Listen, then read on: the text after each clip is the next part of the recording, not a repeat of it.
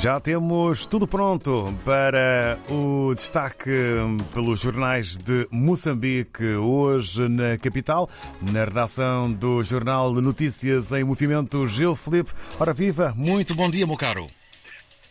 Bom dia, David Joshua, bom dia, ouvintes da RDPF, que é muito especial. Bom dia aos leitores do Jornal Notícias num dia de chuva em Maputo. Porto da Beira investe 290 milhões de dólares, é o texto a abrir a nossa edição de hoje. Esse valor servirá para a expansão e modernização daquela infraestrutura que constitui principal entrada e saída marítima para os países do Interland, nomeadamente Zimbábue, Zâmbia, Malawi, República Democrática do Congo e até o Botsuana. Segundo o ministro dos Transportes e Comunicações, Mateus Magala, o investimento será feito durante 15 anos ao ritmo das condições de mercado que atualmente são de grande pressão sobre aquela infraestrutura estratégica para a economia moçambicana e da região da África Austral. Outros temas de primeira página do Notícias, resultados das autárquicas conhecidos até 26 deste mês. Moçambique realizou há uma semana, precisamente uma semana, em 65 cidades e vilas autárquicas, eleições envoltas agora em polêmica por Arnamo reivindicar a vitória em alguns dos principais municípios, caso de Maputo e Matola, que os resultados preliminares dão, uh, atribuem a Frelimo. O Primeiro-Ministro intervém hoje no painel de alto nível sobre desenvolvimento verde, é na China, no Fórum Cintura e Rota de Cooperação Internacional. FMI avalia progressos. Estado exige 3,1 mil milhões de dólares ao grupo Spirit Invest, né, a ver uh, este caso com a questão das dívidas não declaradas. Nas breves, tolerância de ponto para Pemba, cibersegurança em debate e Expo Conferência Académica na capital do país. Uh, vamos uh, às chamadas, chamadas dos títulos uh, das interiores e do suplemento Economia no Caso. Começamos por este. Festival de Frango expõe potencialidades locais, é uma reportagem feita no distrito da Namaja, é portanto o tema principal do, do suplemento Economia e Negócios. O sistema monitora desvio de medicamentos em Nampula, para ler na página de Nampula, e seis distritos em campanha contra uniões prematuras. Para conferir na página Manique em Foco, é uma das páginas semanais da edição 2 do Jornal Notícias. Vamos procurar agora as interiores, começamos pela cultura, como é habitual. Alberto Magatella, ator muito conhecido em Moçambique, em Portugal, no espaço lusófono, é moçambicano, um ator que só se sente bem em cena.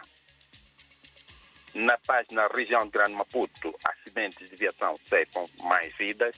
Na economia, mais de 70% dos produtos vendidos na cidade de Maputo são contrafeitos.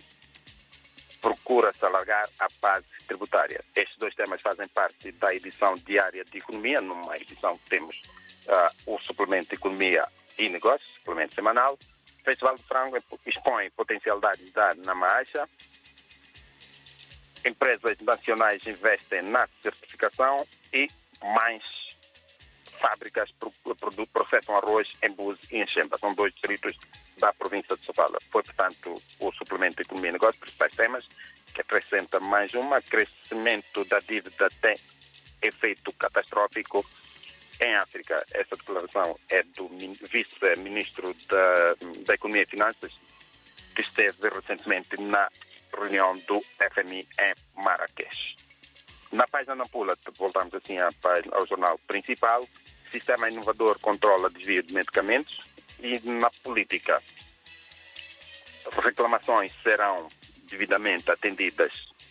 É o porta-voz da Comissão Nacional de Eleições quem o diz, é sobre as reclamações dos partidos políticos na, uh, sobre os resultados das eleições, sobre o processo eleitoral todo e mais especificamente os resultados das eleições autárquicas. Renamo realiza marchas de protesto contra os resultados eleitorais e o Conselho Superior de Comunicação Social condena a agressão a jornalistas.